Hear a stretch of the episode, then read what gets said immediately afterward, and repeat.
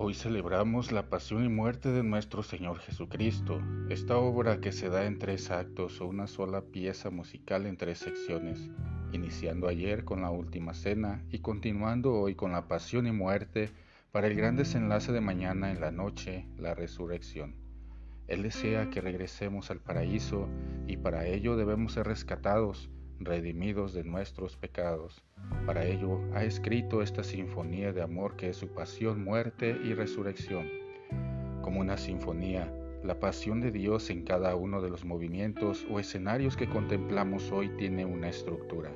un tiempo e incluso un ritmo diferentes, desde la agonía de Jesús en el Monte de los Olivos hasta la puesta en el sepulcro meditaremos hoy para estar en esta meditación, en esta reflexión hasta la gran vigilia pascual.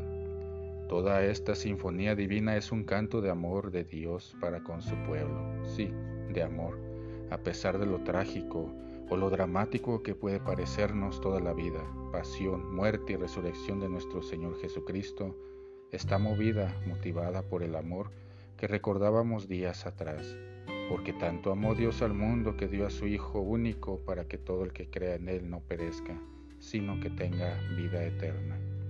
Al meditar este día y mañana todo el día en la pasión, recordemos que fue también por nuestros pecados, los tuyos, los míos, los de cada una de las personas de la humanidad,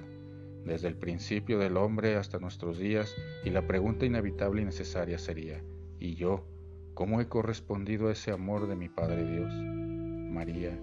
Madre llena de dolores, enséñanos a unir nuestros sufrimientos a la cruz de Jesucristo.